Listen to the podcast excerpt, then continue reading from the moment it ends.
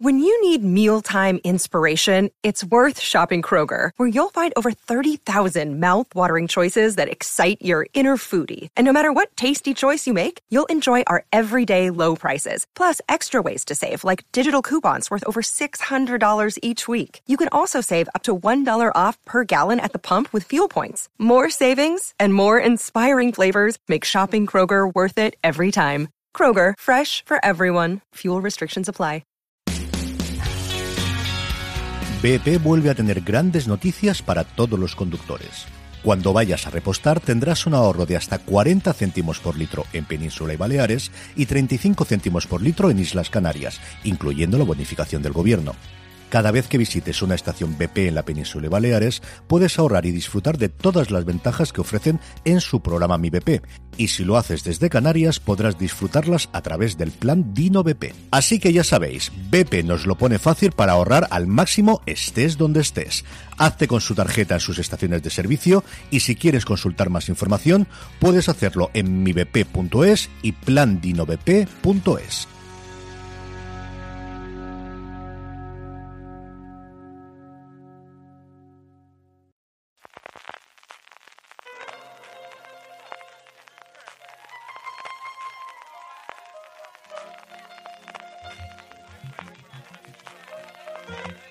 Estás escuchando Fuera de Series con CJ Navas. Bienvenidos a Streaming, el programa diario de Fuera de Series en el que un servidor, CJ Navas, te trae las principales noticias, trailers, estrenos y muchas cosas más del mundo de las series de televisión. Edición del martes 16 de agosto, vamos a hallar con todo el contenido, también con las series más vistas según Just Watch la semana pasada aquí en España. Y empezamos como en norma de la casa con premios. Ayer dábamos los ganadores de la TCA, de la Asociación de Críticos Televisivos Americanos de Hollywood, y hoy damos los premios de la HCA, la Asociación de Críticos de Hollywood, que es algo bastante reciente, de hecho esta es la segunda vez en la que dan los premios y dan los premios de una forma bastante curiosa, y es que lo dan durante dos tardes y son unos premios, como diría yo, para que gane todo el mundo. Esto es, desde luego, aquí todas las categorías del mundo mundial. Tenemos categorías para cadenas en abierto, tenemos categorías para cable, tenemos categorías para streaming, tenemos categorías extrañas para poder premiar a aquel que no hemos podido premiar en otros sitios. Es decir, ¿quién es el ganador? Realmente todo el mundo. ¿Para qué os voy a decir otra cosa? Pero bueno, como al final los números cantan, pues otra vez eh, uno de los grandes ganadores ha sido Abbott Elementary, cuatro premios, incluido comedia de televisión en abierto, de broadcast, también mejor actriz para Quinta Brunson y también mejor actriz de reparto para Janelle James, que protagonizado pues la anécdota de la noche cuando salió y dijo, pero, pero si no me han avisado antes, si yo pensaba que en estos premios te lo decían antes y he estado bebiendo que he empezado. Bueno, pues sea coña o sea verdad, el caso es que Janelle James se ha llevado uno de los premios. Better Call también se llevó cuatro, curiosamente repartido el de mejor drama con Succession. Estas cosas, ¿cómo se hace exactamente para que empaten los votos? Pues se ve que no hay suficiente gente que al final ha quedado empatado. Una cosa curiosísima, desde luego, en la categoría principal. También ganaron Bob Oderkins, Sirria Seahorn y Giancarlo Esposito. Esto, como os digo, por la parte de cadenas de cable y la cadenas en abierto. El día siguiente, el domingo, dieron los premios de streaming y aquí el gran ganador, desde luego, fue Apple TV Plus, con dos de sus series, con Ted Lasso y con Separación, con Severance, que ganaron respectivamente mejor comedia y mejor drama en streaming. En serie limitada se lo llevó Dopsic, una gala que vino marcada por la ausencia de Tig Notaro, que era quien iba a ejercer como maestra de ceremonias y que desgraciadamente no pudo hacerlo por estar afectada de COVID. Metiendo ya en noticias, desde luego la más importante del día es la compra, de ese secreto a voces que todo el mundo sabíamos y que por fin se ha llevado adelante de la compra de CW por Nexstar. Nexstar es una cadena de emisoras americana que fundamentalmente lleva la señal de CW, tiene más de 200 por todo el país, tiene un canal de cable también de noticias y se ha hecho con el 75% de la CW, el resto, el 25%, se lo seguirá repartiendo entre los dueños actuales, Paramount y W, ahora W Discovery, que eran los propietarios de la CW desde que fusionaron sus cadenas, por un lado WB y por otro lado UPN, que habían nacido a finales del siglo pasado y que en 2006, como os digo, se fusionaron para formar lo que actualmente conocemos como la CW. Una CW que nunca ha ganado desde el 2006 dinero como entidad propia, su rentabilidad siempre ha venido fijada a lo que han podido hacer con sus series, con ventas internacionales y después con la explosión del streaming, fundamentalmente las ventas a Netflix, más de mil millones de dólares era el contrato que tenían para sus series pasar posteriormente a Netflix. Y aquí desde luego viene el punto importante para nosotros, es qué va a pasar con las series de la CW. Sabéis que ha habido muchas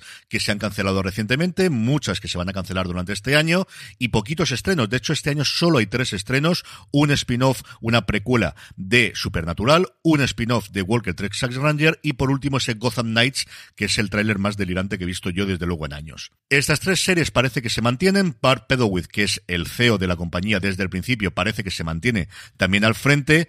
Ahora, esto en el futuro tiene pinta de que va a cambiar mucho, mucho, mucho, porque desde luego Nextar sí va a querer ganar dinero con la nueva CW.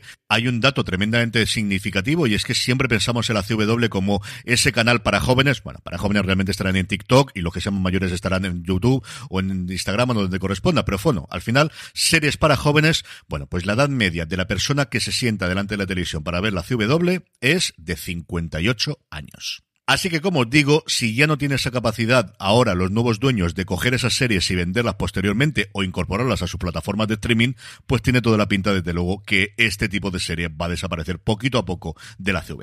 En otras noticias, El Continental, esa película que luego la serie, que era miniserie, que al final son tres episodios, que ya veremos qué ocurre con todo esto, precuela de John Wick, siguiendo al personaje de Wyndham Scott, el que interpreta a McShane en las películas y que aquí va a estar interpretado por Colin Woodwell en 1975, pues al final no se va a estrenar en Starz, que también tiene el cartelito colgado de venta, sino definitivamente se va a estrenar en Peacock, apenas unos meses antes de que se estrene la cuarta película de John Wick, parece que finalmente, como os digo, será para Peacock. Cuatro años lleva el proyecto gestándose, grabándose y, como os digo, con mil millones de cambios. Y todo este follón a falta de ver cómo va a ser la reacción de ver a Mel Gibson como uno de los protagonistas de la serie.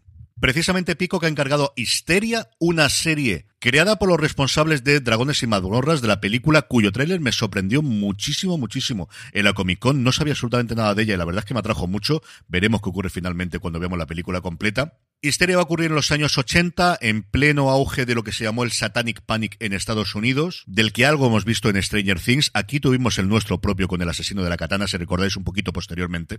Las comparaciones con Stranger Things, desde luego, van a ser absolutamente todas. Eso sí parece que el tono va a ser totalmente distinto.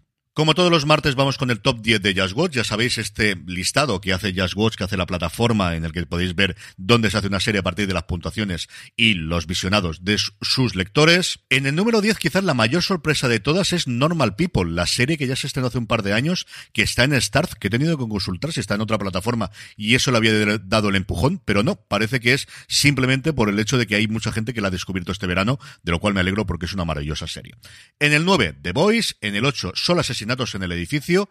En el 7, otra que vuelve de entre los muertos, The Newsroom, la serie del 2012 de Aaron Sorkin, cuyas críticas no fueron especialmente halagüeñas, aunque desde luego ha tenido una legión de seguidores y se ve que ha tenido una nueva legión de seguidores que la ha descubierto este verano. En el 6, Lock and Key, que recientemente ha estrenado su tercera y última temporada. En el 5, Por Mandato del Cielo. En el 4, Inasequible al desaliento, Manifest, de verdad que exitazo es internacionalmente esta serie. En el 3, Encerrado con el Diablo, que ya ha terminado su temporada en Apple TV Plus. En el 2, Better Call Saul, justo antes de que se estrene su último episodio. Y en el 1, como cabía prever, pero recordar que no fue así en Netflix, que tenía dos series por encima de ellas, Sandman. En cuanto a trailers, por fin hemos podido darle un pequeño vistazo a El Gabinete de las Curiosidades de Guillermo del Toro. Además, el propio Guillermo del Toro hace de maestro de ceremonias presentando la serie de antología de ocho episodios de Netflix, que va a contar con episodios dirigidos por el propio Guillermo del Toro, con David Pryor, con Jennifer Kent, con Panos Cosmatos y el que más ganas tengo de ver yo, con Vicenzo Natali, entre otros. From sponsoring cultural events to partnering on community projects, creating youth programs to supporting first responders, at MidAmerican Energy, caring about our community goes beyond keeping the lights on. It's about being obsessively relentlessly at your service. Learn more at midamericanenergy.com slash social. Y que se va a estrenar de una forma bastante curiosa. Se van a estrenar los ocho episodios entre el 25 y el 28 de octubre a razón de dos episodios cada día. Netflix experimentando nuevos modelos de distribución de series, a ver qué tal le funciona y sobre todo a ver qué tal está la serie. En cuanto a estrenos, es martes de filming y nos llega la segunda temporada de Tracy's, una serie que se centra en tres mujeres forenses, Emma Hedges, Sarah Gordon y Kathy Torrance, que trabajan juntas en el ficticio Instituto Escocés de Ciencias Forenses y Anatomía en Dundee, Escocia, mientras descubren la verdad de un caso de asesinato y traen a un asesino frente a la justicia. A mí es que me pones una serie policial en Escocia y soy víctima fácil. O sea, aquí soy presa de realmente facilísima. Y por último, la buena noticia del día es que Apple TV Plus ha mostrado la primera imagen de su serie Shantaram, que llegará el 14 de octubre, interpretada por Charlie Hunnam, y lo hace con Charlie Hunnam montando en una moto. Sí, señor, sí, señor, ole, ole, ole. Mis 10 es desde luego la persona que haya elegido la primera foto para enseñarnos. Ay, es que hijo de la anarquía, mucho hijo de la anarquía. La serie, como no, está basada en un libro, está basado en un libro superventas que sigue un fugitivo llamado Linford, que es el personaje de Hunam, que busca perderse en el vibrante y caótico Bombay de la década de los 80, se enamorará de una mujer enigmática e intrigante llamada Carla y Lynn deberá elegir entre la libertad o el amor y las complicaciones que conlleva. Y como os digo, tiene a Charlie Hunnam en una moto. ¿Qué más queréis?